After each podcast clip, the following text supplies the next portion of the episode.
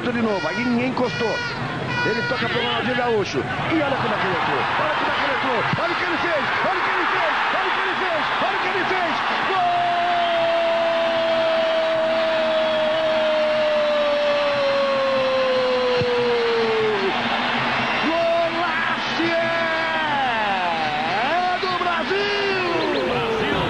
É! E perde num jogo dramático por 2x1. Pode até empatar. Quem sabe agora? Capricha Adriano. Olha o empate!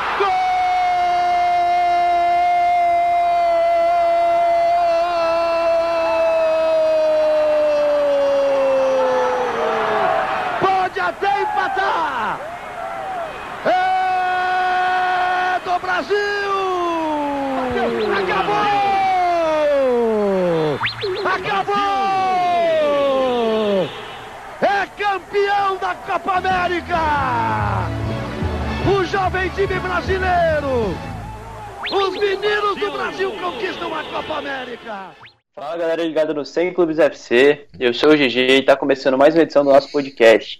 Episódio de hoje para comentar a convocação da seleção brasileira para a Copa América, é, que vai acontecer daqui a um mês, acho que até menos, não sei, enfim. Mas a gente vai comentar os convocados do técnico Tite aí, fazer nossas análises, enfim. Mas aquele bate-papo que a gente sempre faz aqui no programa. Para falar comigo hoje, temos aqui a Lady Gaga do meu Shallow Now, Lucas Ciliano.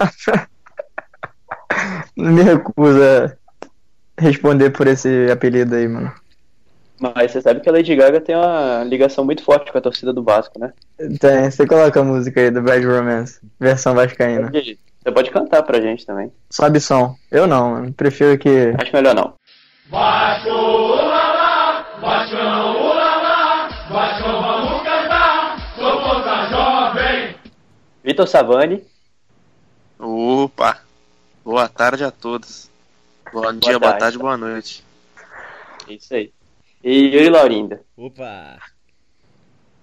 É isso aí. Então, bora, sem mais delongas, começar pelos goleiros, que não teve tanta polêmica assim, na minha visão. É, a gente tem dois goleiros muito bem cotados, com temporadas muito boas é, nos seus respectivos clubes, que é o Alisson e o Ederson, mas o Savani tem algo a acrescentar para falar do Cássio. Então, puxa aí, Savani, você que queria tanto falar sobre isso. Assim, na minha opinião, o terceiro goleiro de uma seleção tem que ser um goleiro jovem, né? Meu, na minha visão, um goleiro jovem que ganhe cancha para um futuro. É, não que Alisson e Ederson não sejam jovens, são, mas tô falando um goleiro sub-20, goleiro de base. Porque assim, cara, o, o, terceiro goleiro hoje em dia na seleção brasileira é um mero prêmio de consolação, né? É, o Cássio é um grande goleiro, acho que se fosse ele, se fosse Fábio, se fosse Vanderlei quando tava bem, ia ser, tipo, justo, mas na minha opinião, eu vejo que o terceiro goleiro de uma seleção tem que ser um goleiro jovem, com potencial, para que no futuro ele já esteja ambientado assim. Minha visão. A única cornetada aí sobre os goleiros. Tite fez isso, né, um, um pouco. Acho que nas primeiras convocações pós-Copa ele levou um goleiro do Flamengo que me fugiu o nome agora e. É, Hugo. Hugo alguma coisa, né? Hugo, né? Isso. E agora voltou a, a chamar o Cássio. Cara, quanto a isso, assim, eu não vejo tanto problema, não. Tipo, o terceiro goleiro, e principalmente pra competição. Pra amistoso, tudo bem. Eu acho que você levar um terceiro goleiro jovem para pegar cancha é, é até de boa. Mas, pô, o Cássio é um goleiro que o, o, Tite conhece, né? E querendo ou não, ele não vai jogar. Então, se o Tite acha que ele, é um, que ele faz bem ao grupo, não, não vejo tanto problema assim em chamar, não. Mas também não me ofenderia se chamasse um goleiro sub-20. Só não acho tão polêmica assim a, a parte dos goleiros. É, não é polêmica, né? Mas, tipo, uma opinião, né? Minha opinião, assim, eu vejo que goleiro reserva tem que ser alguém mais novo. Assim, não, não só na posição de goleiro, sabe? Em todas as posições, pelo menos, tem que colocar alguém com potencial que evoluiu com o passar do tempo. É isso. E, Lucas, a Alisson é indiscutível, né, titular. Não, não tem mais essa ah, com discussão. Com certeza. Né? Tem nem que falar, cara. Até mais que a temporada dele acho que foi mais é, regular do que a do Ederson. Que até em alguns momentos deixou o City na mão, né? E o, e o Alisson ao contrário, decidiu jogos. É, muitos deles em mata-mata, inclusive. A maioria deles. É isso. Então espero que ele deixe de ser contestado, né? Que depois da Copa teve um pouquinho de arranhão assim na imagem dele, a galera não estava confiando muito. Mesmo depois de uma boa temporada na Roma, né? Mas depois eu acho que dessa, agora no Liverpool, ele se firmou, principalmente com a bela atuação da Champions League. É isso, Yuri. Você quer acrescentar algo mais sobre os goleiros? Eu acho que para falar só essa coisa mesmo que você falou dessa questão dele ter saído um pouco mal cotado assim, é, ele saiu com tanto hate nas costas, sei lá por quê, que eu li gente falando até que o gol de falta do Messi foi foi era defensável, saca? Tipo umas coisas meio forçadas, saca? Mas eu acho que ele é o titular de longe mesmo, o cara é decisivo, mostrou que é, aquela defesa dele contra o Napoli na final da fase de grupos da Champions, é, a atuação dele contra o Barcelona, acho que acabou essa desconfiança, pelo menos por grande parte até da mídia assim brasileira. O torcedor médio ainda tem um pouco dessa ideia guardada da Copa do Mundo, mas a imprensa que muitas vezes reflete o torcedor médio já está começando um pouco a fugir dessa coisa. Eu acho isso interessante. Boa, boa. Então, já vamos passar aqui para os laterais, né? Eu acho que, assim, há um tempinho considerável já as laterais direitas vem sendo um grande problema para o Brasil, né? A gente que sempre teve grandes laterais. E aí você chamou o Tite, né? Chamou o Daniel Alves, que já está na idade bem avançada, e o Fagner, que atua pelo Corinthians. E o que, que a gente pode começar falando dos laterais direitos? Você quer começar, Savani? Você que está começando muito bem. Opa, que isso. Agradeço a moral aí. Mano, assim, cara, eu um, aqui, por nível nacional, o Fagner, sem dúvida, é um dos grandes laterais da, da década. Isso aí é inegável. Só que, cara, na minha opinião, assim, não só pelo Fagner, mas mais pelo Daniel Alves. O Brasil não vai produzir um cara que nem o Daniel Alves, por mais que esteja nos seus 36 anos, bem vividos, bem é, vencedores né, na carreira futebolística. Cara, assim, esses campeonatos você tem que criar uma base para a Copa do Mundo, né? É, mais pra frente eu vou falar também da, da zaga e tal, mas o Daniel Alves podia ser um reserva, por exemplo. Sei lá, você poderia colocar um militão de, de jogar de lateral, porque ele jogou assim no Porto, foi muito bem na Champions League, na temporada, não o Real Madrid pagou uma bagatela de 50 milhões de euros para contar com ele na próxima temporada. Eu acho que o Brasil, cara, precisa é, fazer testes, assim, tipo, o Fagner é um cara bom, ok, eu não sou muito fã dele, mas eu reconheço que ele é um grande jogador. Mas para nível de seleção, eu não, eu acho que ele fica devendo, entendeu? É a minha opinião, uhum. tipo, não, eu acho que o Brasil tinha que fazer testes, coisas que o Tite tem muito medo de fazer. Essas competições assim, Copa América, na minha opinião, é uma relevância absurda para o que realmente significa. Então, tinha que ser uma competição para que o Brasil modelasse um elenco chamasse mais jovens, que vão, vão estar, tá, é, entre aspas, no auge na Copa de 2022, do que ficar chamando os caras de outras gerações, entendeu? Uhum. E, Lucas, você concorda com o Savanes? Quem você convocaria pelo lugar deles? Traz aí sua opinião. Ah, cara, eu acho que, de certa forma, assim, eu discordo, até porque eu acho que o Fagner é um cara até que meio injustiçado na seleção, né?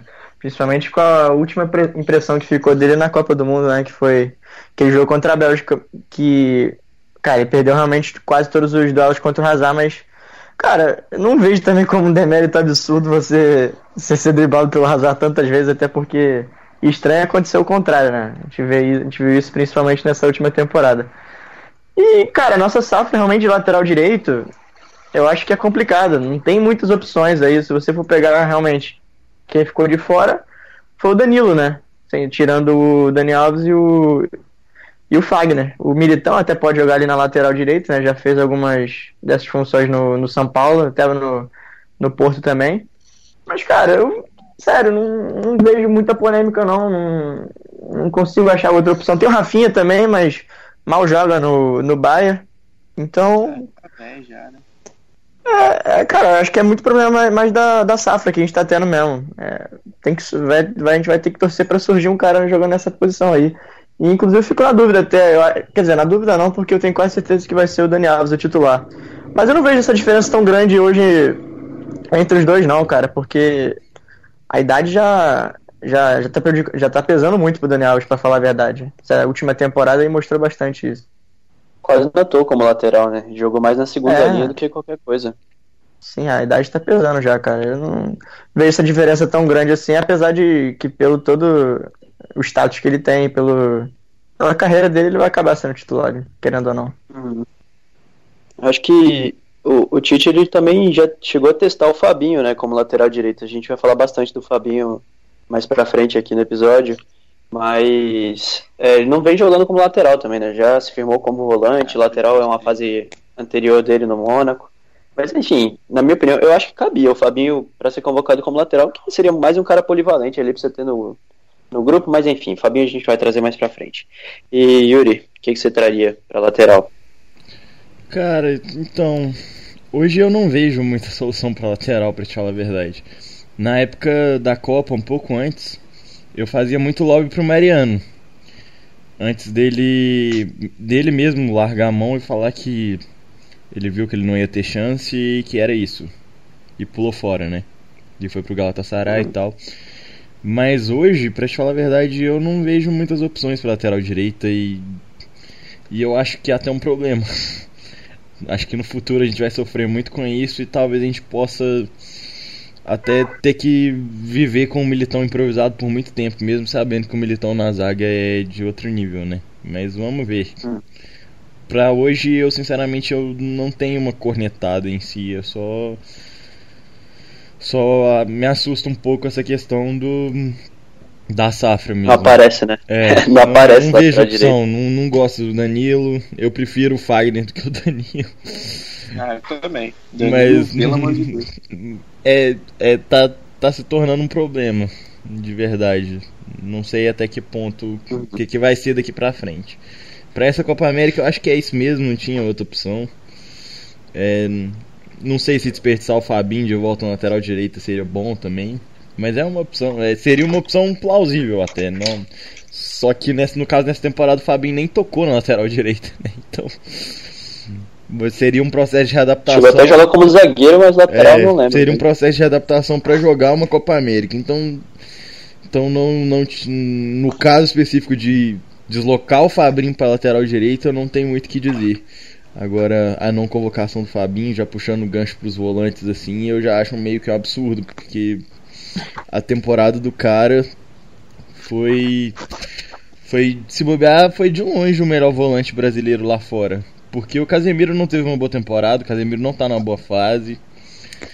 É, o Alan não tá apresentando o que ele apresentava há um tempo atrás, né? Ainda tá num bom momento, mas nada do que ele já ele próprio já fez, né? Paquetá começou puxando o Paquetá nem tanto para volante, mas um pouco para um meia que pode jogar um pouco mais atrás. O Paquetá teve um final de temporada meio meio estranho, vamos dizer assim, expulsão, punição, e tal. O Arthur, o Arthur é diferenciado, mas o Arthur tem um problema físico nítido, então eu acho que a falta do Fabinho me incomoda, é o que mais me incomoda, inclusive na convocação. O Arthur é aquele meme lá, né? No puedo, estou cansadito. Nunca joga 90 minutos. A gente vai aprofundar os meio-campistas, os volantes mais pra frente, mas antes tem gente na defesa ainda pra falar. Então, é, Lucas, começa aí pelos laterais esquerdos, que o Tite chamou Alexandro e Felipe Luiz. Você esperava alguém diferente? É, cara, acho que era uma das dúvidas aí, né? O Marcelo dentro ou fora. É, até porque, tipo, de certa forma mostra um pouco. Sei que é meio estranho, é meio. até meio. Meio agressivo falar em coerência, né? Porque se você for parar pra pensar, ele convoca o, o Casemiro e o Coutinho que estão em temporadas muito fracas, mas foram convocados, obviamente, pelo que eles já fizeram na seleção, deixou o Marcelo de fora, né? E é isso que eu fico assim. Eu fiquei mais surpreendido. Achei que ele ia levar o Marcelo, até porque eu acho que a última competição dele pela seleção brasileira seria essa. Seria o, o fim do ciclo dele né, nessa, nessa, nessa geração. E acabou que levou o Felipe Luiz Alexandre, que Felipe Luiz eu acho incontestável, realmente. Já teria que ser o titular, na minha opinião, por tudo que fez na temporada, até porque na Copa do Mundo, inclusive, eu achei ele até melhor do que o Marcelo, a partida que jogou. E o Alexandro, cara, o Alexandro é, é um fato interessante. O Alexandro, ele já teve temporadas muito melhores que ele, que ele deixou de ser convocado. Até porque aí eu já não vejo nem mais injustiça, assim, porque na época Marcelo e, e Felipe Luiz não podiam ficar de fora. Mas hoje eu acho que ele merece muito menos uma convocação do que há um tempo atrás, pra falar a verdade. O ano dele, inclusive, vem sendo um pouco abaixo. é, acredito até que o Alex Telles seria uma, uma opção melhor. Mas até porque o cara joga. O, o Alexandre também joga em um, uma liga mais competitiva, já tem mais rodagem. Acredito que ele tenha escolhido por causa disso mesmo. O Alex Telles acho que vai, vai ser bastante importante pro próximo ciclo, né? A partir da Copa. Sim. O Alex Telles, ofensivamente, acho que é o segundo lateral que mais contribuiu com gol na temporada europeia, né? Só ficou atrás do Jordi Alba. Então... Acho que o Arnold e o Robertson também devem ter ficado perto, mas pra tu ver o nível, né, da temporada dele. Ah, sim. É porque o Alex Telles também é cobrador de pênaltis, enfim, tem, Sim. várias coisas que ajudam a, a somar nesses números, mas ele realmente fez uma boa temporada no Porto. E, Sabani, você levaria Alex Telles? Quem que você trocaria aí dessa lista? Cara, pra mim o Alex Telles é desses que vêm, é, foram convocados ou que foram cogitados. Pra mim o titular da seleção é ele, é ele que vem jogando melhor. Fez uma excelente temporada pelo Porto. Ah, mas a Liga Portuguesa, tudo bem, a Liga Portuguesa não é um parâmetro absurdo. Mas a campanha do Porto na Champions, eles chegaram nas quartas de final. É, isso tem muita relação com atuações do Alex Telles, fez gols importantes, fez até o gol da classificação do Porto para as quartas de final. Como o Lucas disse, é um cara muito bom no apoio. Você acabou de falar que ele foi o segundo lateral que contribuiu mais em gols na temporada atrás do Jordi Alba. E, tipo, o Jordi Alba é um dos maiores do século. Na minha opinião, cara, assim, eu, eu contesto mais a ida do Alexandro, que foi, fez uma temporada muito abaixo pelo, pela, pela Juventus do que o Felipe Luiz em si. É, assim, eu acho que era o Alex Telles mais um. Poderia ser o Marcelo? Poderia ser o Marcelo, só que o Marcelo se machucou bastante durante a temporada. O Real Madrid foi uma bagunça generalizada, então ele não chegou a fazer bons jogos. Creio que as críticas em cima dele são um pouco exageradas, mas isso aí é, é a opinião de cada um. Mas eu levaria o Alex Telles e o Felipe Luiz. Deixaria o Alexandre de fora. Claro que o Ixi. Alexandre é um grande lateral, mas pelo momento atual, para mim Felipe Luiz e Alex Telles estão na frente. Yuri, sua vez. É, eu acho que a gente tem que dar um. Tipo, separar um pouquinho as coisas, na verdade.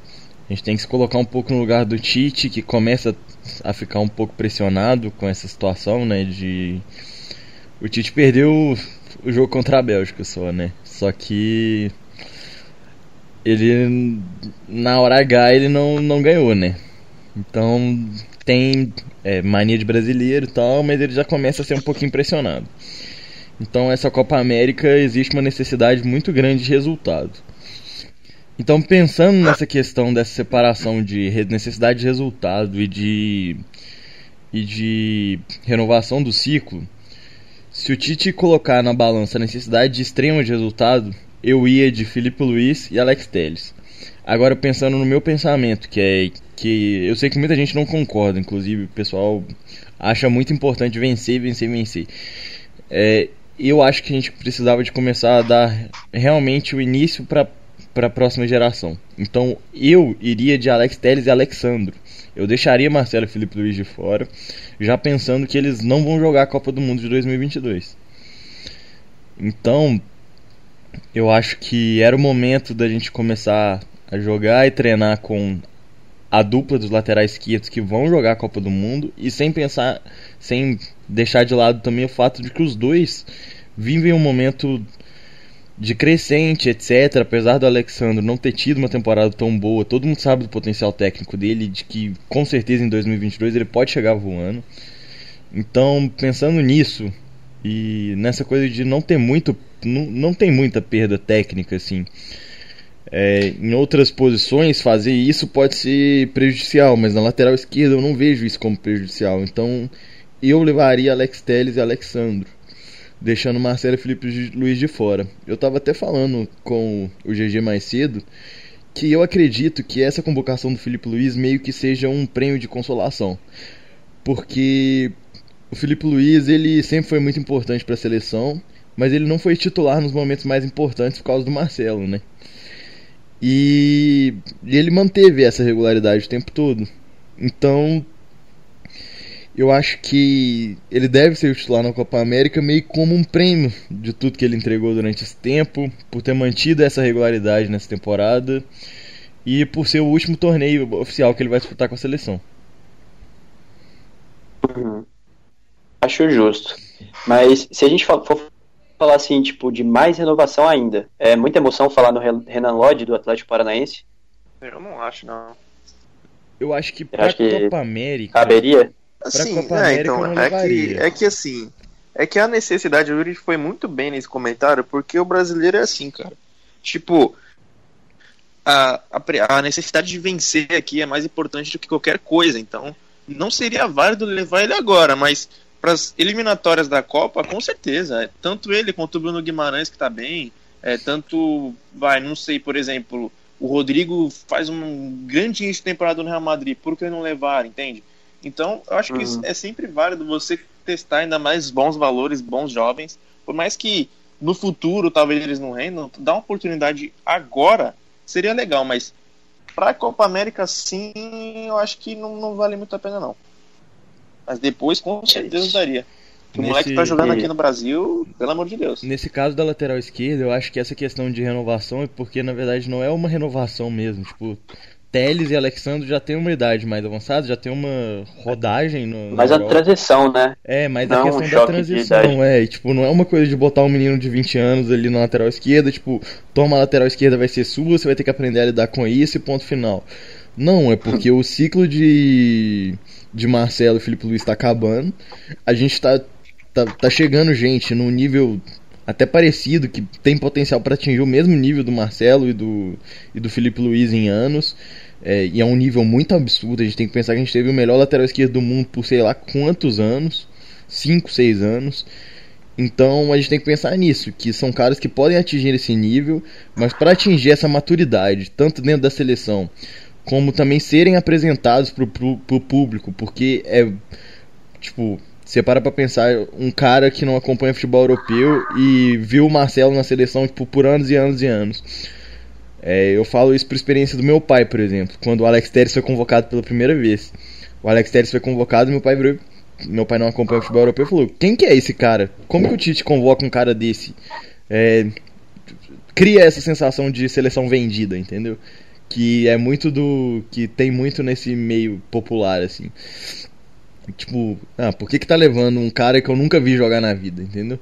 É, então eu acho que é muito importante essa transição não só do cara pegar experiência na seleção, como também ser apresentado pro público, o cara começar a aparecer várias vezes na convocação pro, pro pessoal começar a ficar acostumado com quem que é o, com quem que é o lateral, pra não ter pressão popular, porque apesar do cara jogar fora, hoje com as redes sociais ele tem pressão muito fácil. Então é isso, sabe? Acho que eu achei um pouco apesar de, de saber que é importante esse prêmio de consolação do Felipe Luiz, eu acho eu achava necessário já essa, essa esse início de transição mais definido. Mas nada de exagerado também.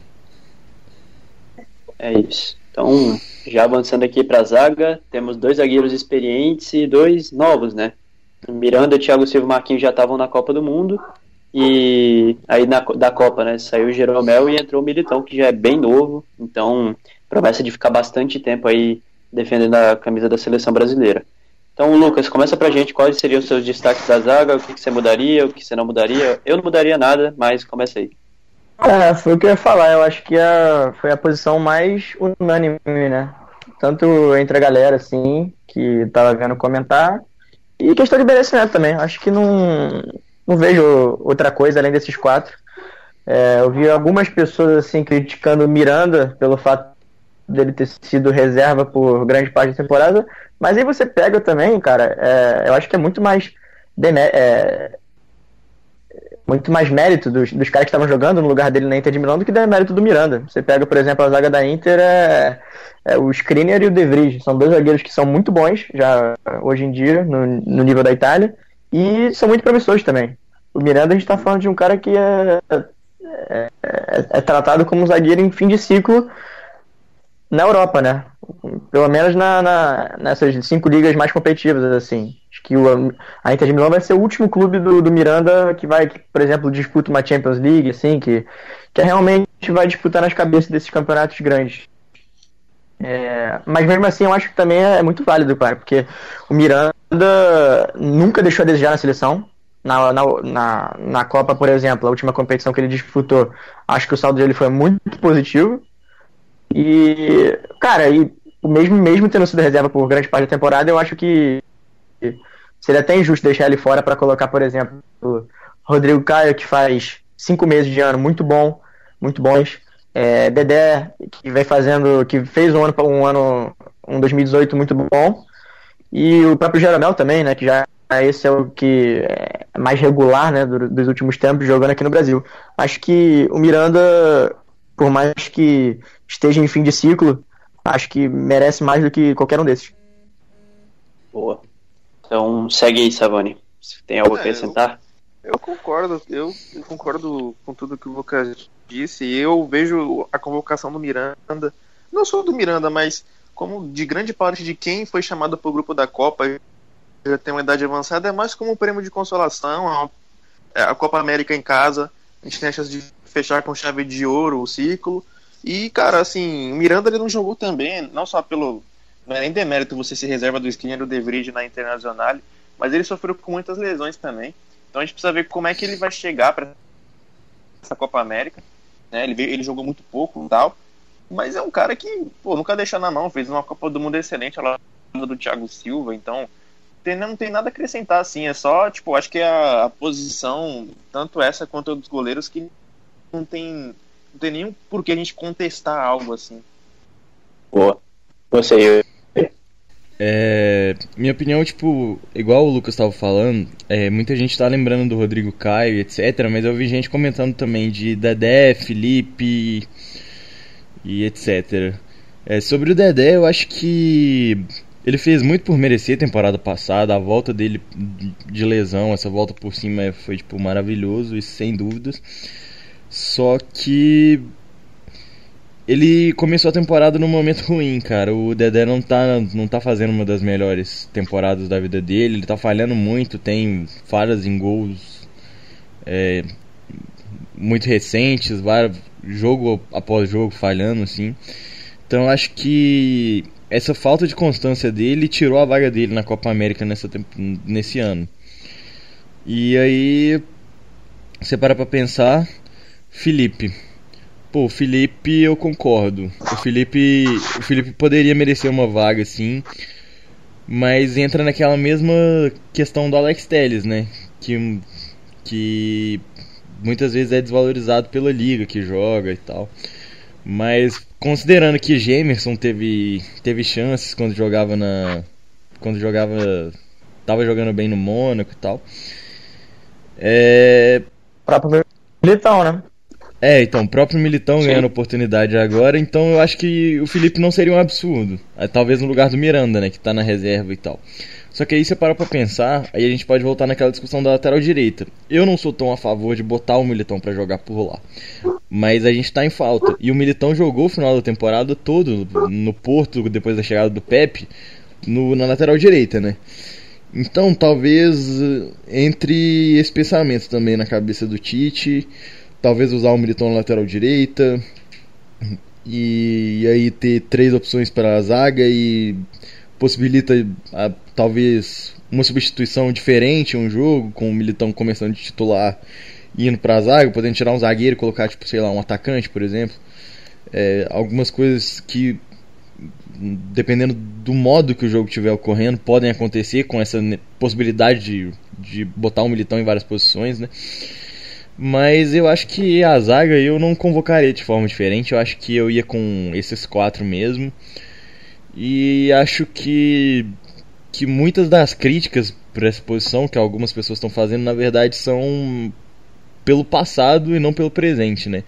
O, de de jogadores que já entregaram muita coisa, mas hoje não entregam tanto e acabaram ganhando clamor popular, igual o Dedé mesmo. Boa. Então, acho que a gente já pode seguir aqui para os volantes. Acho que o ponto que deu mais discussão aí é, nessa sexta-feira, né? O Fabinho ficou de fora. E eu, particularmente, acho isso uma pena que a dúvida do Tite tenha sido entre Fernandinho e Fabinho, porque Fernandinho, ele é um jogador indispensável. E não sou eu que tô falando isso, tipo, é o Pepe Guardiola, que é tipo o melhor treinador do mundo, acha esse cara indispensável. E o Fernandinho vem, ano após ano, fazendo boas temporadas, né? Pelo Manchester City. Só que o Fabinho é mais jovem, mais polivalente.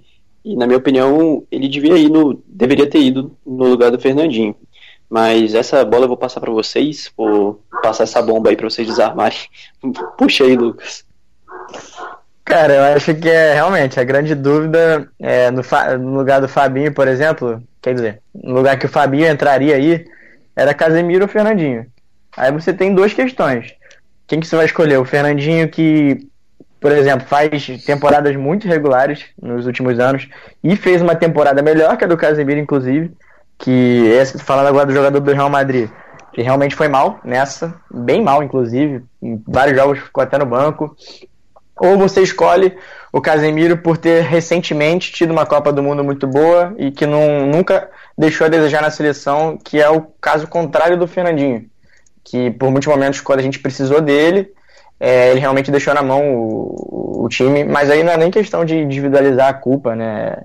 O time não funcionou, mas acabou que as críticas voltaram, ficaram voltadas muito para ele.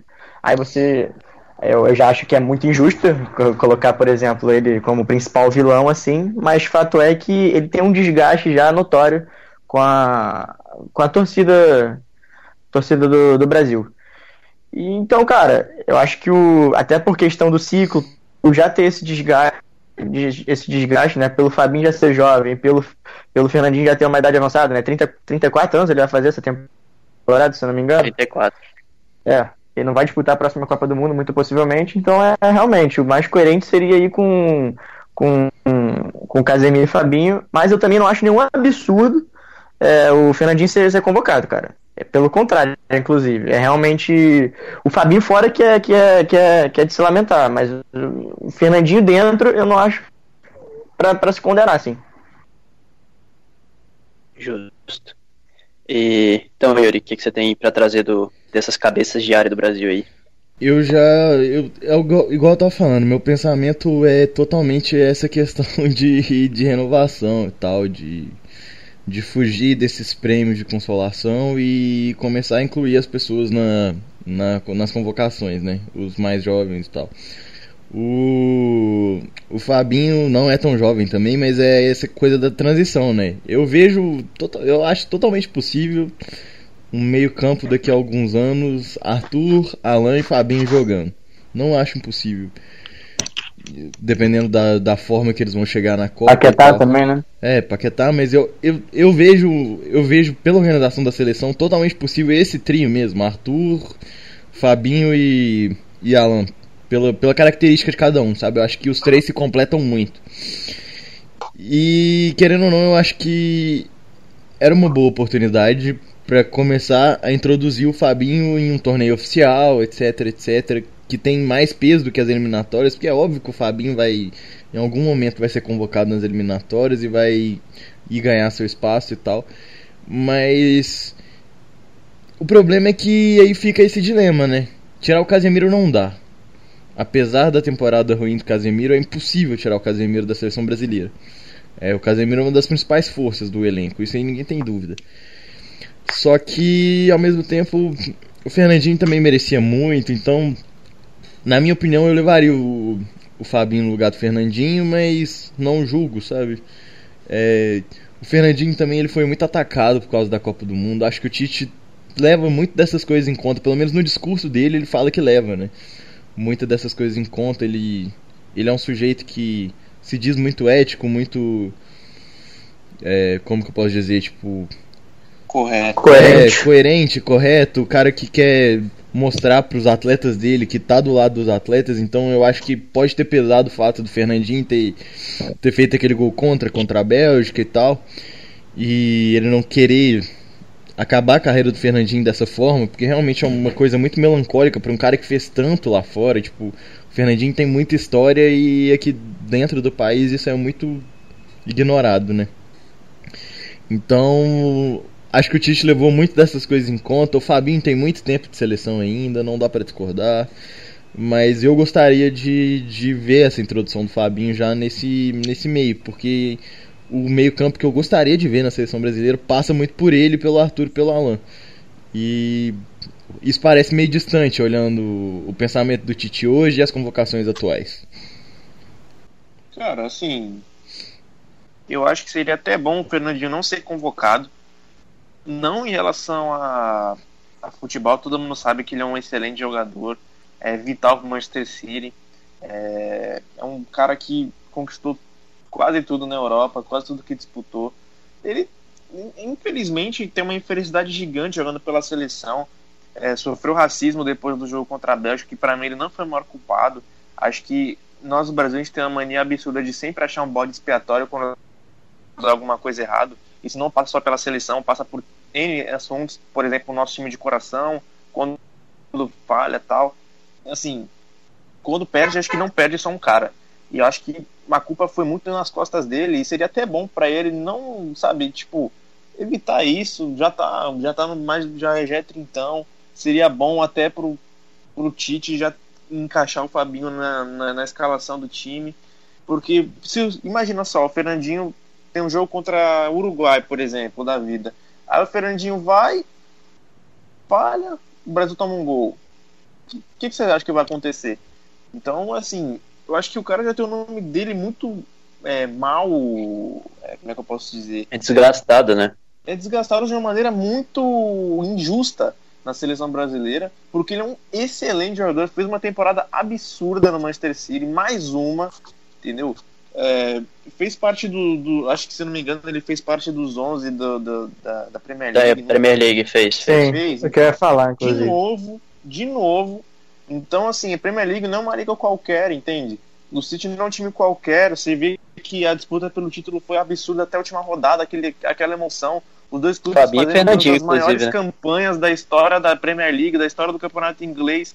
E chega aqui no Brasil, mano, o cara, porra, o cara não serve, tá ligado? para jogar no Brasil.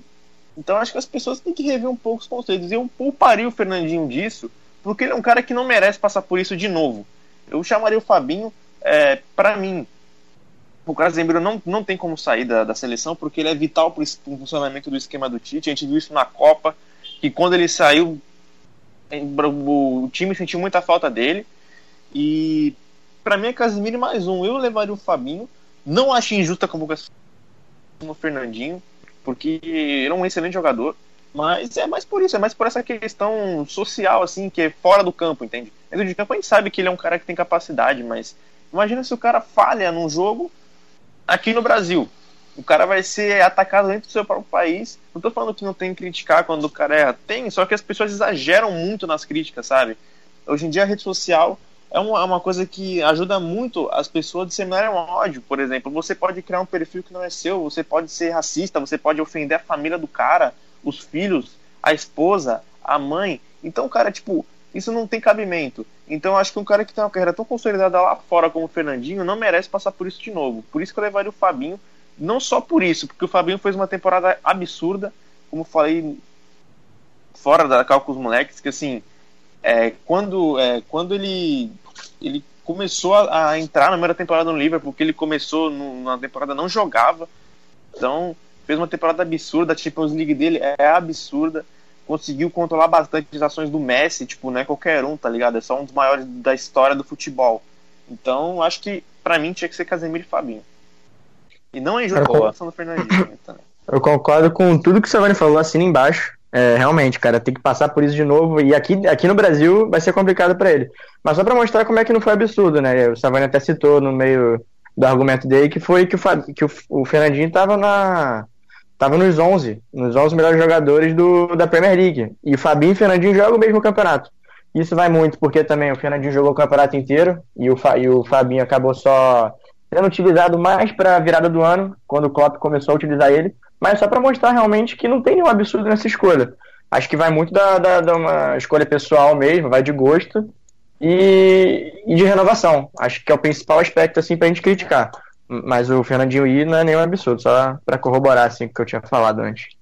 Não, o grande ponto mesmo é, é a renovação, né? Porque 34 anos já é muito velho. Tipo, se ele tivesse 30, pelo menos, você sabe, ah, talvez dê para chegar na próxima Copa, mas eu acho que não, Sim. não vai dar. E uma parada também, se eu não me engano, ele mesmo falou que não queria mais ser convocado, acho, depois da Copa, não lembro. Tanto por causa dessa questão do desgaste com da família dele, que sofreu demais, é, das ofensas que ele recebeu também, como o Savani falou. Mas enfim, bora. Foi, foi mais ou menos pra... o que o, o que o Higuaín fez pela Argentina, né? Uhum. Ele se tipo poupou, isso. ele falou que não vai jogar mais pela seleção. É isso. Então, bora passar aqui pro resto dos meio-campistas. A gente tem Arthur, Paquetá, Alan e Felipe Coutinho. É, Yuri, você quer começar falando por quem? Você tem certeza que eu, que eu, que eu começo? Você quer que eu comece? então tá. É, eu acho que pra mim a convocação mais é, odiada por minha parte é a do Coutinho, cara. É, eu sei que, que para muita gente ele é um cara importante pra seleção, que fez uma um bom início de Copa e tal, mas o Coutinho pra mim não merece, velho. Sinceramente, de verdade mesmo, o Coutinho pra mim não merece convocação pra seleção. Pela temporada, no geral. Pela questão de posicionamento mesmo, eu acho que o Coutinho trava um pouquinho o, avanço de outros jogadores que são superiores a ele, vão se mostrar cada vez mais superiores a ele. Então eu acho que é uma opinião de hater? Sim, é uma opinião de hater, não vou negar. Porque pra muitos pode parecer um absurdo, mas eu não acho certa a convocação do, do Coutinho. É, ou pelo menos a não a questão da convocação, mas a questão da cadeira cativa no time titular, que eu imagino que ele tenha, inclusive, com o Tite. É, o Coutinho, ele amarga um momento péssimo, ele não acerta nem os chutes aleluia dele, que ele, que ele acertava sempre.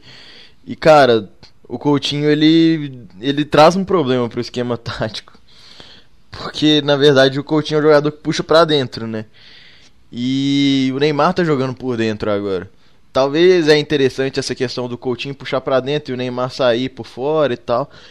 Mas eu acho que pela, pela característica que o Neymar tá adquirindo no PSG, essa a capacidade dele de fazer a camisa 10, o Neymar fazia uma dupla com alguém mais rápido e mais agudo, igual o Douglas Costa é, igual o Neres é, é muito mais interessante. Então eu acho que, por minha conta, é uma coisa, uma opinião minha, que é muito de hater, sim, porque eu não sou muito fã do Felipe Coutinho. É, mas eu acho que é uma. é, ele no mínimo merece ser contestado na titularidade. Eu não convocaria. Eu acho que teve gente boa que ficou de fora merecendo. Então, é, pra mim essa questão fica do Coutinho, mas eu acho que nada de absurdo, nenhuma convocação errada, tipo, nada que fugiu do que a gente já imaginava também. A gente pensa muito com a cabeça do Tite agora, porque a cabeça do Tite meio que essa questão das funções e tal, então eu acho que não fugiu muito do que a gente imaginava e, e tirando o Coutinho, nada a ser contestado. Uhum. Eu acho que o, o grande ponto do Coutinho, assim, é, é realmente o momento e a parada da titularidade, né? E o Tite gosta, pelo menos vinha usando ele é, no meio campo. E, e não deu muito certo, né? Nos jogos de maior intensidade, assim, o Coutinho deixa muito a desejar porque ele marca mal, essa é a realidade. E você perde a oportunidade, por exemplo, de escalar jogadores que defendem melhor. E pro meio campo, óbvio. Agora, no começo, quando o Coutinho estava bem com o Tite, ele estava na ponta, né? Vamos ver como é que como é que o Tite vai fazer isso na Copa América. Eu não acredito que ele vá usar o Coutinho na aberto. E, mas eu também acho que ele não vai usar o Neymar como um camisa 10, assim, centralizado, né? O 10 clássico, como a galera fala. Acredito no Neymar na ponta esquerda mesmo e o meio campo com o Coutinho e mais dois, porque eu acho que o Tite vai é, manter essa cadeira cativa do Coutinho aí. Então, Lucas, o que, que você acha do Coutinho? O que, que você acha dos, dos outros convocados? Ah, ter que bancar o advogado do diabo aqui, né? Não, cara, assim, o Coutinho, é, realmente, eu já falei isso aqui várias vezes, eu acho a temporada dele também muito fraca, muito fraca mesmo. Mas, cara, que grande jogador já não teve uma, uma temporada? Por exemplo, a gente veio falando agora do Casemiro, que ele não podia ser. é, não podia ficar de fora. Mas qual que é a diferença entre os dois? Casemiro, jogador. é, por exemplo, Essa é a diferença. ah, Não, o Coutinho Tá é muito o- bom o- também. Yuri é hater. É, o, o, o Casemiro tinha gente pra entrar no lugar dele, a gente acabou de falar do Fabinho, assim como o Coutinho também tinha, e os dois fizeram uma má temporada, cara. Então, se pelo menos quer criticar um, a gente tinha que também dar- é, questionar o outro, entendeu? né? É. E se a gente cobra isso tanto do Tite, a gente também tem que manter isso na análise. Mas, enfim, o Coutinho, cara, é, também acho que a temporada dele ruim Não só também questão técnica, mas tática. Eu acho que é culpa dele também não ter se adaptado, por exemplo, jogando como ponta no Barcelona. É, por mais que essa, essa tenha sido uma, uma experiência nova para ele nessa temporada, né? Eu acho que é culpa sim dele não conseguir se adaptar. E ele foi queimado muito por isso, cara. Ele realmente fez uma temporada muito fraca em questão de números, em questão de desempenho por causa disso, porque ele realmente não conseguiu se firmar numa posição. Que, por exemplo, eu acho que ele vai ser utilizado diferente na seleção, como até o GG já falou. Acho que ele vai ser utilizado no meio-campo. E eu acredito, cara, que até com um cara mais físico do lado dele, um cara que marque melhor, até porque eu, a questão não é que o Coutinho marca mal, é que ele não marca mesmo. O Coutinho ele tem essa, essa deficiência absurda para um cara que joga na posição onde ele joga. É, acredito vai muito também pela questão física dele. É um cara que já está no seu auge, né, técnico, e acredito que ele não vai também mudar muito a sua forma física, não vai mudar a sua característica de jogo. Acredito que ele vai jogar assim para sempre. Então, acho que ele foi muito meio-campo do Brasil na Copa. Foi muito muito passivo, até porque eu tinha já o Coutinho que não marcava e o companheiro dele era o Paulinho, cara, que também fez uma Copa do Mundo muito abaixo e também não, não fez o trabalho de defensivo como se esperava dele. Era um cara que ficava, por exemplo, muito mais. É, o cara ficava muito mais na frente do que atrás. Então acredito que, sei lá, jogando com o Alan do lado, é, o Arthur, acredito que os dois possam se completar, cara. Até acredito ter o melhor desempenho dele. Mas questão de titularidade eu realmente não sei o que o Tite tá, tá passando pela cabeça dele, mas eu bato muito nessa, nessa tecla da coerência, cara, porque acho que todo grande jogador na carreira já teve uma uma uma má temporada. E não acredito que isso seja também algo para tirar de uma, de uma competição tão importante. E é bom lembrar que o Coutinho, por exemplo, na minha opinião, foi o melhor jogador do, do Brasil do meio para frente na, na última Copa. Você vai tirar um cara desse do time? É, o Casemiro também, para mim, foi um dos melhores do time e também não merece ser tirado também agora na Copa América. Então vou nesse, nessa análise de. De nessa, nessa linha de pensamento, entendeu? Hum. Acho que. É, não lembro se. Um assunto, diga, diga. Ele tocou num assunto muito legal. Que eu acho que poderia ser um teste, até porque ele já jogou assim no país Saint-Germain, o Neymar jogar de 10. Porque você pega a convocação assim do meio para frente, o Brasil tem grandes jogadores no meio. Você tem Casemiro, você tem Fernandinho, você tem Paquetá, você tem Alan, você tem Arthur, você tem, sabe, o Coutinho, beleza. Só que só tem dois meias. E se o Coutinho não estiver bem? Porque pra mim eu não vejo o Paquetá como um meia que tem as mesmas, as mesmas características do Coutinho, que é a finalização, aquele passe longo. O Paquetá é um cara que carrega mais a bola, sabe? Então são características diferentes. Eu acho válido o teste do, do, do Neymar jogando de 10.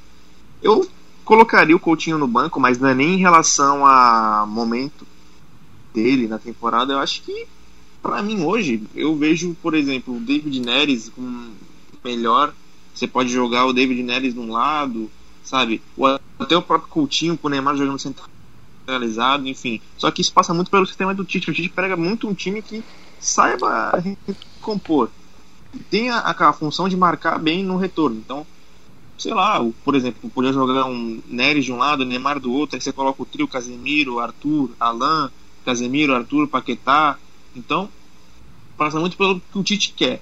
Eu levaria o Coutinho porque, assim, se ele levou Daniel Alves, se ele levou Miranda, se ele levou Felipe Luiz, se ele levou Fernandinho, se ele levou o Gabriel Jesus, que a gente vai falar mais pra frente, por que não levar o Coutinho? Então, eu acho que por ele ter levado grande parte dos, dos, jogadores que fizeram parte do elenco da Copa, eu acho que seria injusto ele deixar o Coutinho de fora, porque ia ser incoerente da parte do Tite, principalmente em relação ao Coutinho, que foi, como o Lucas falou, na Copa, sem dúvida alguma, ele foi o melhor jogador de ataque do Brasil. E o Coutinho tem 26 anos só, né? Então na próxima Copa ele ainda vai ter 30, que é uma idade, tipo assim, ele aceitável. É o Neymar, né?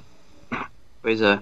Então, é, se ele manter, se ele conseguir manter esse ritmo assim, talvez ele chegue na, na próxima Copa também. Vamos. O Yuri não vai querer muito, mas se ele se, se conseguir se encontrar, né? Então, se ele voltar vamos, jogando vamos que esperar. já jogou, não, não sou contra, mas é, eu nunca fui o fã do Coutinho, mas uma época eu tive que engolir ele, inclusive, na, no, principalmente no início do Barcelona, mas mas mesmo assim, eu não sou não sou um dos maiores fãs mesmo não eu, o que eu ia falar antes do, do Savani começar, eu não lembro contra quem foi, se foi contra o Equador, mas eu acho que foi uma partida na Arena do Grêmio que o Brasil estava com muita dificuldade no meio campo e depois que o Coutinho entrou, é, teve bem mais dinâmica, né? Então, Coutinho dá, dá uma dinâmica boa, né? Nesse esquema do Tite, então... Eu lembro que no começo ele era reserva do William, né? Porque, Sim. porque muito pela tecla que a gente tava batendo aqui, o Tite não tava achando muito bem a posição dele. Que ele jogava pela esquerda na, no Liverpool e na seleção já tinha o Neymar ali, ele não ia jogar no lugar do Neymar, né?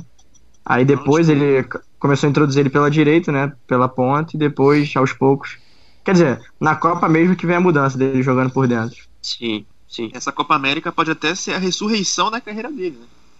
Porque É. tudo indica que ele talvez não fique no Barcelona, possa ir para um time de menor expressão, mas onde ele Talvez voltar ser pra Premier League, né?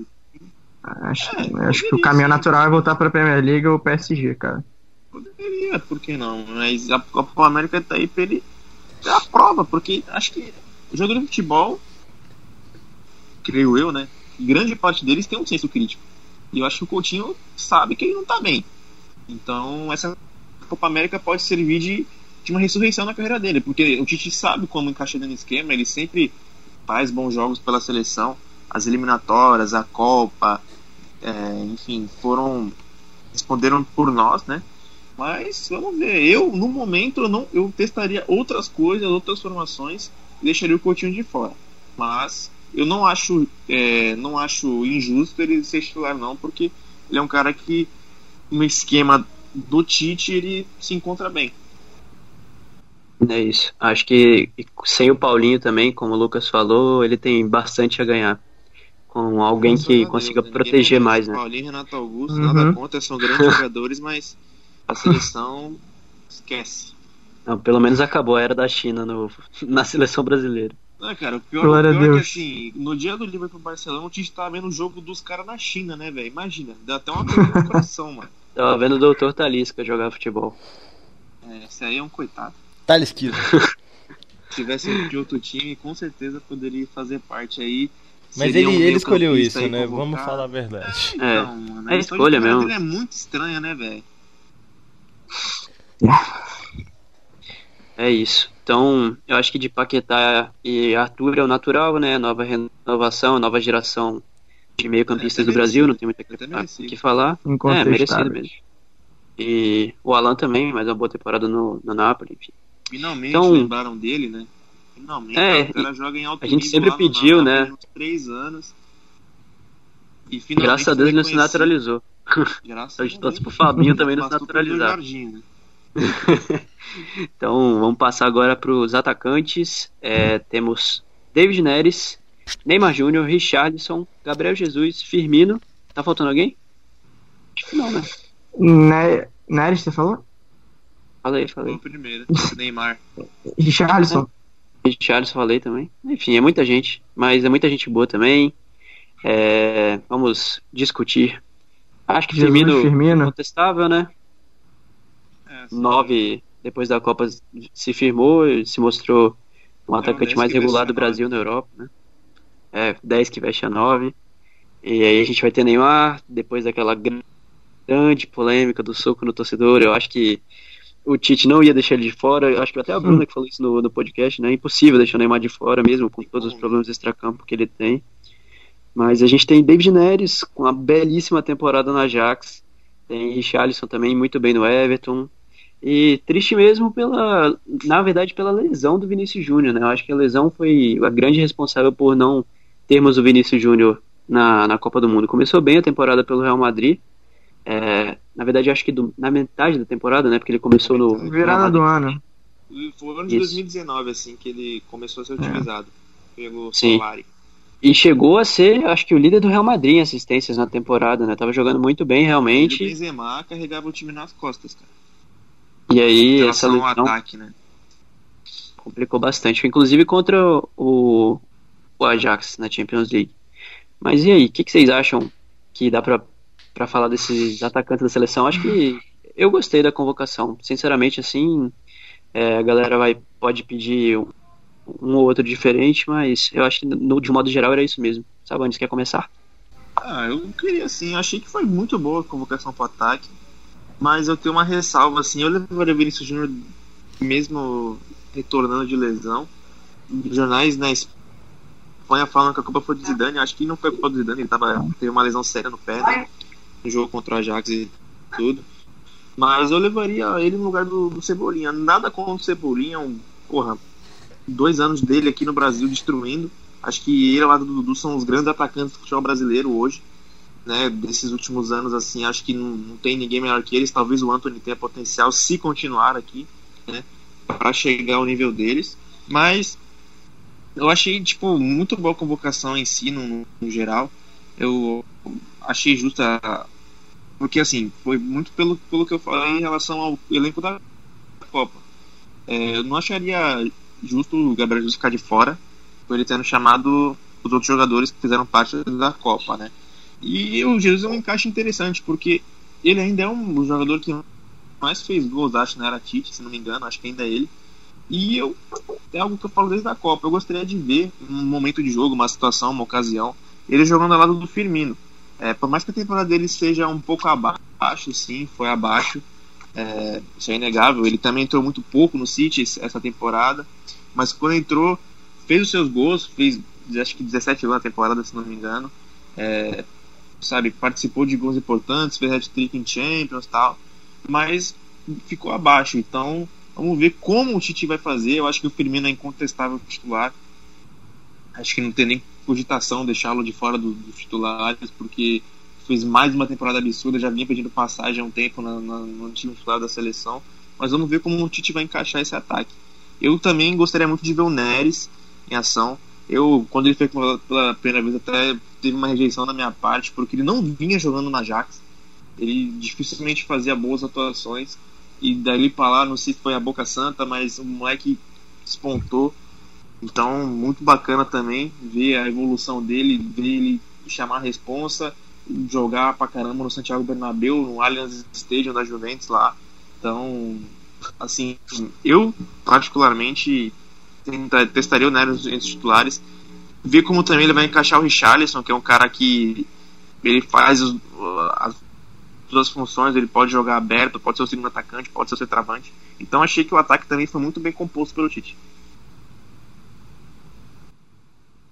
É, acho que a gente até discutiu isso antes é, de começar a gravar. Acho que a minha única ressalva mesmo é quanto ao Gabriel Jesus, porque eu acho, na minha opinião, que o Richarlison poderia tranquilamente fazer a, a função de nove reserva do Firmino. O Richarlison joga muito bem pelas pontas, mas ele também pode fazer a função de camisa 9. E aí eu acho que, por exemplo, eu chamaria o Vinícius Júnior para completar esse ataque. Tá barulho aí alguém na canção. Tá um carro passando aqui, cara. O carro dos ovos. Olha isso, mano.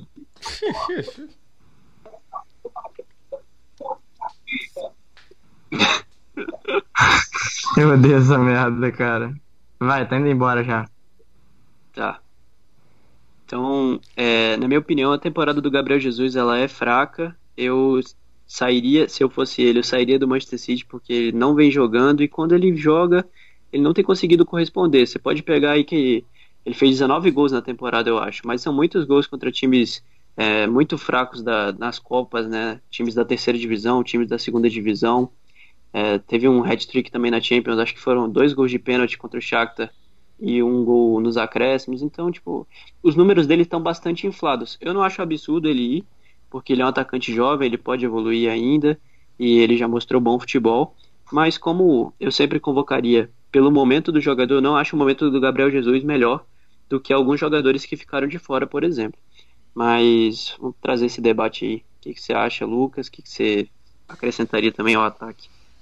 É, não, compartilho totalmente da mesma opinião que, que a do GG, porque, cara, o Jesus, pelo menos há umas duas temporadas já, né? Já tá falando, não é, não é, não é de uma, né?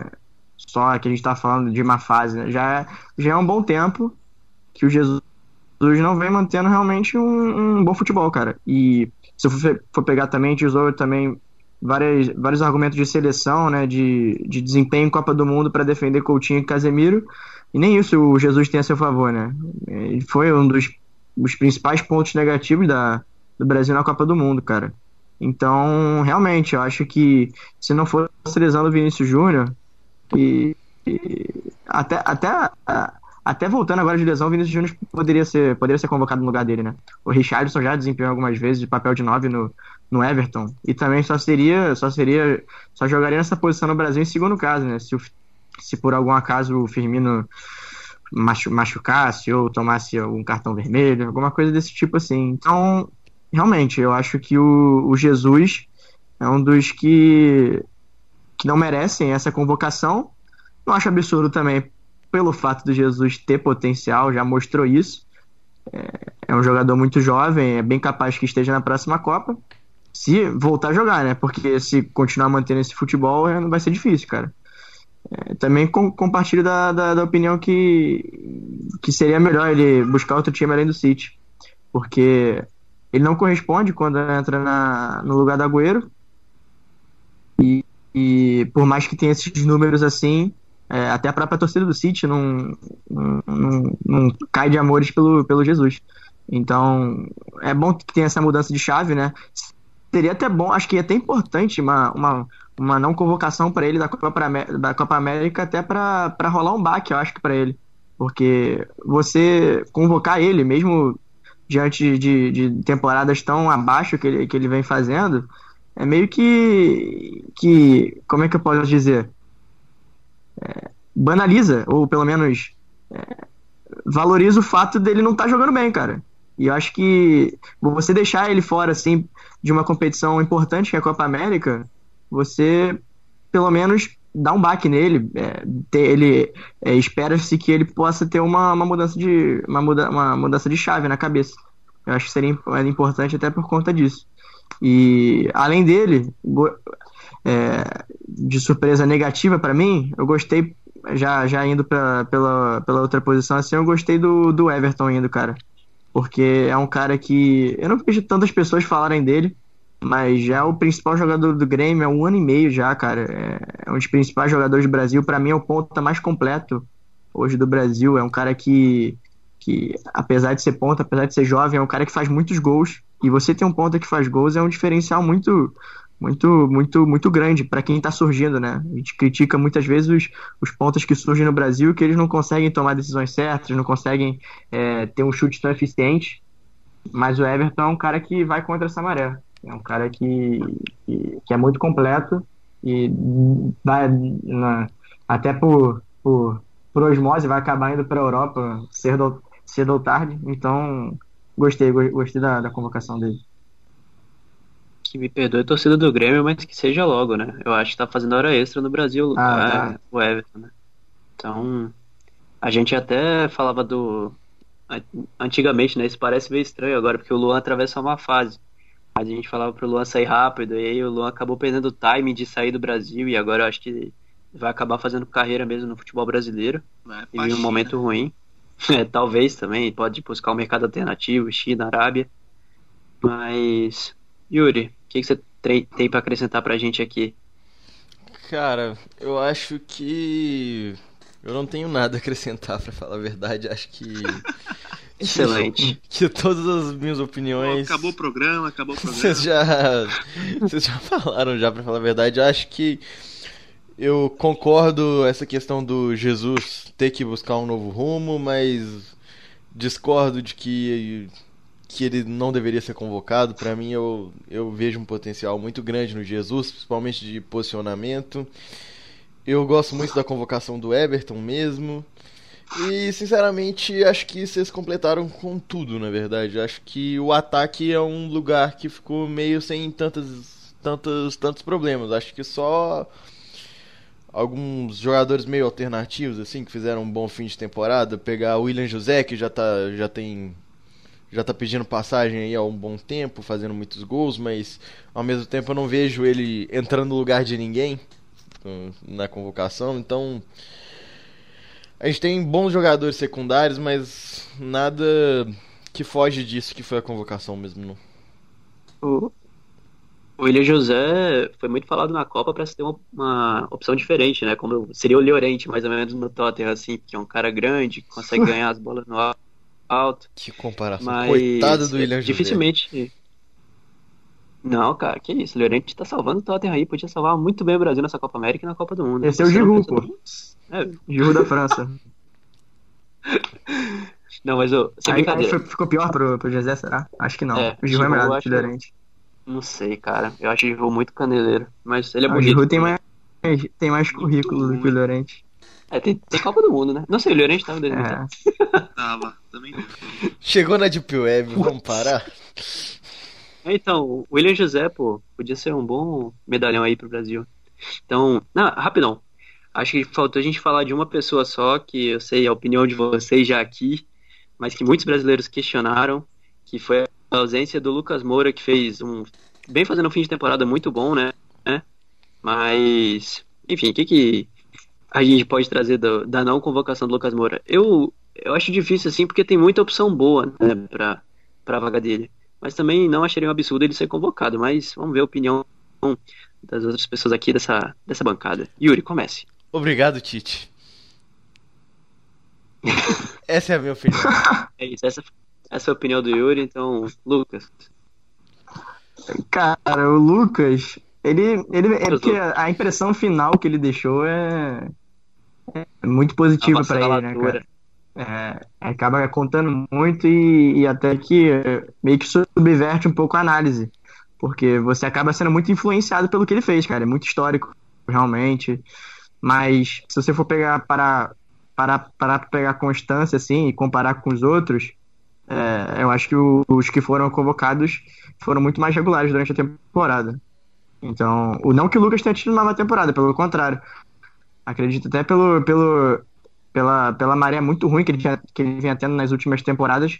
é, essa temporada até que dis- distou um pouco. Ele, ele até achei que ele foi uma boa temporada, regular. É, fez 15 gols, se eu não estou enganado agora. Então, é justo, cara. Você, você não, não, não como eu disse, acho que os que os estão lá são, são estão lá de forma merecida. E, e acredito que até os que ficaram de fora, o Vinícius Júnior tá na- na frente dele ainda. Uhum. Mas é, agora é polêmica. Eu Teve Douglas Costa também, né? É, Douglas Costa ficou de fora, o William- ficou de fora, mas esses aí eu acho que. É, não, o William, acho passou, que né? o William acabou. E o passou. Douglas Costa é problema físico, cara. Ele não consegue É. jogar, coitado. Como é triste sempre, a né? situação dele. É triste. Mas agora, a parada mais polêmica mesmo, acho que a gente estava conversando aqui é, no Skype antes de começar a gravação, foi a questão do- da temporada do Lucas e do Gabriel Jesus. Eu, eu defendo que a temporada. Eu acho a temporada do Lucas melhor que a do Gabriel Jesus. Mas a gente até bateu boca aqui, né, Savani? O que que você acha disso? O Yuri tá no meu time aí, velho. É, pode ser Tá melhor, errado. pode ser melhor o tanto que for, mas não. Mas não é não é nenhum mérito, eu acho, pro Lucas ter temporada na É, do Jesus. o Jesus exemplo. nem É comparar o Jesus não tem oportunidade de jogar, cara. Tá ligado? O Jesus não tem oportunidade de joga, jogar. responde. Tal, jogou, porra. Assim, não é nem, é nem querer tirar o mérito do cara. Pô, o cara foi clutch pra caralho no- na, na semifinal, levou o time pra final. Mas, mano, se não fosse isso, cara, a gente nem lembrando do nome dele, pra falar a verdade. Isso é verdade. Sincero, Isso assim. é verdade. O Jesus Mas faz um gol a cada boa, 130 foi boa, minutos, foi ok. pô. Isso é horrível? Não é, isso é bom. A média é boa. Não. Mas aí eu tô falando que da. ele entra lá é bom, mano. Mas eu, tô fal... eu falei isso, tipo, aqui, comparar o número do Gabriel Jesus é muito covardia, porque o cara fez cinco gols contra o Button, um time da terceira divisão. Então, Isso é verdade. mas É, eu tô falando, foi mas o que eu tô que- falando é de Premier League. time, Eu tô falando dado de Cup, Premier? League, não de Copa da Liga. Copa da Liga inglesa, o Jesus tem dois gols por jogo, meu filho. É, então. Mas aí, é, é tipo, eu acho covardia comparar o número do Jesus, principalmente é, com o Lucas, que, primeiro, que não é a mesma posição, segundo, que o, o Jesus joga num time que faz muito mais gol e que ajuda muito mais. Exatamente. Isso, isso, isso Do é- que o Lucas. tem que ser falado. Mas, enfim, eu acho que a gente Jesus tem tá batendo. Jesus tem 7 gols, cara, em 29 jogos da Premier League. Tô vendo aqui, óbvio que 29 jogos, né, é meio... Que ele foi titular em menos de 10. Deturpado, né? Jogou 90 É. minutos. Tem que explicar. Obviamente. Não jogou 90 minutos. Não jogou. 29 jogos. No máximo uns 12. Mas, mas assim, é, você não lembra, por exemplo, um jogo que o Jesus foi decisivo, que deu ponto pro City. Essa é a questão que a gente tá, tá debatendo aqui. Sim, a maioria Ele- dos gols ele- dele é, é o famoso gol inútil, né? Mas aí que Sim, tá, ele o Jesus, um o Jesus entra no jogo pra mudar um jogo. O Guardiola conta com ele pra isso? Não conta. O Guardiola conta com Mares às vezes, Sané às vezes. O, o banco do Guardiola pra mudar um jogo não é o Gabriel Jesus. Por isso até que aí a gente pode entrar no mérito da discussão Então, do Gabriel não. Jesus não poder. Mas aí Não- você acha mas justo? Na, na demérito Não, dele não não, tá há- nem como. Exatamente. Não acho nenhum nem outro. Não acho justa a comparação, do mesmo jeito que não acho que é demérito dele. Porque eu acho que a questão é que o Agüero é um cara muito incontestado. E pra mim ele é muito incontestável também. Eu não, não questiono o Agüero em um jogo. E o Agüero no, no jogo lá do final de semana da, da última rodada da Premier League, a bola caiu no pé dele na hora que precisava de cair, ele foi lá e fez o gol, cara. A questão é que você Cara, perder o assim- Agüero é muito difícil. Você não vai tirar o Agüero pra colocar o Jesus pensando em ganhar um jogo. Da mesma Assim, forma foi- que você não vai tirar o Kane pra eu colocar o falei, Lucas pra ganhar um jogo. Foi o que a gente tava conversando também. Sim, então. É o que a gente tava conversando também, pra mim, entre aspas, o erro do Gabriel foi ter ido pro Manchester City, cara.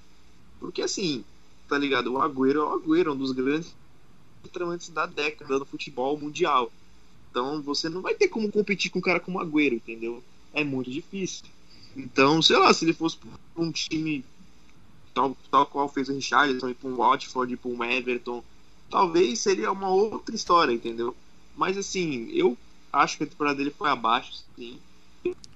Ele não recebeu oportunidades, acho que ele, ele tem mérito nisso, porque não fez uma boa temporada. E assim como o Guardiola também tem parcela nisso, porque colocou ele muito pouco. Mas eu creio que o Lucas, pra mim, não. Sei lá, por mais que números sejam favoráveis a ele, foi o que eu falei, se ele não tivesse feito a hat-trick na Champions, a gente nem ia estar cogitando a possibilidade dele estar entre os convocados. É isso. Então acho que a gente não precisa mais perder tempo falando disso, de uma discussão que nunca existiu na cabeça do Tite, eu acho. Mas. Então acho que é isso, né? Não vamos ter a cota pro Neymar aqui nesse programa, né? Acho que não Vou precisa dar falar nada voadora. do Neymar, a temporada dele. A temporada dele é absurda de, em números assim dentro de campo, mas enfim, cheio de polêmicas fora de campo também, que é um grande problema da carreira dele, né? Pra ser sincero. Então, a gente pode comentar sobre é incoerente te deixá-lo com a braçadeira de capitão ainda. Porque Eu acho que não vai ele acontecer. nunca teve essa capacidade de líder, por mais que seja referência técnica, liderança é uma coisa diferente. É, ele pode ser um cara bom de grupo, um cara querido por todos, mas a gente sabe como é que funciona o futebol. E, cara, assim, a questão muita gente compara com a situação do Douglas Costa, que ele cuspiu na cara do maluco e que o Tite falou que não aceita esse tipo de atitude. Se a gente fosse coerente, ele poderia ter feito a mesma coisa que fez o Douglas Costa, mas assim, cara, ele foi incoerente ter feito aquilo com o Douglas Costa. Não ter feito. Assim, é, não devia ter deixado o Douglas Costa de fora. Entendeu? Mas uma parada só. Eu acho que isso foi um, um tiro absurdo no próprio pé do Tite, porque foi um tiro de bazuca no próprio pé, porque Com o Douglas certeza. Costa ele tava, tava machucado, cara, ele não ia ser convocado. E o Tite, com aquele aquela parada moralista da cabeça dele, falou assim: não, que é, ele não vai ser convocado pela lesão e por isso. tem que ser correto. Não pode cuspir na cara de ninguém. Aí Não. o Neymar dá um murrão na cara do maluco e vai fazer o quê? Vai, vai Só deixar aí- fora o melhor jogador do Brasil? Não tem como, Então, né? fazendo isso, ele armou armadilha pra ele mesmo, porque a primeira parada, eh, o primeira, sei lá, pisada na bola que alguém desce, porra, por mais grave que seja, iam pedir isso. Ainda mais E, quem, né? e- e é, ainda mais quem? Que é o melhor jogador da seleção. A gente também não pode comparar a importância que tem o Douglas Costa e a importância que tem o Neymar pro Brasil. Tipo, isso é brincadeira. Agora, o Tite deu um tiro absurdo no próprio pé. Então, é, acho que não, ele não deixaria o Neymar de fora, não deixaria também o Douglas Costa de fora por causa de um custo. Eu acho que o Tite ia convocar ele do mesmo jeito. Quis se aproveitar da questão da lesão para falar que foi por causa da, da parada, enfim. Mas é isso aí. Eu acredito que a convocação foi boa de um modo geral. Tô, tô confiante para a Copa América. Eu adoro Copa América, por mais que a galera é, não seja muito entusiasmada com, com isso. Mas, enfim, as expectativas são boas. Acho que o Brasil tem tudo para fazer uma boa Copa América também. E é isso, né? Terminamos o programa de hoje, da convocação. Vocês têm algo para acrescentar? Alguma indicação? Shallow, né? Shallow, Cara, Paulo Fernandes que a gente e falou aqui, eu acho, Sem shallow now, velho. acho que o que dá pra acrescentar aqui, com tudo dito, acho que, que o Messi ganha essa Copa América, né? Que é o mais justo, certeza. Sim. Então vamos fazer um podcast sobre a convocação da Argentina, que vai começar agora. É, Messi, acabou. Então esse foi o podcast sobre a Argentina Messi também. gol, Messi na lateral, Messi na zaga, Messi no meio, Messi no ataque, Messi de técnico. Assim Então é como isso. foi na Copa do Mundo.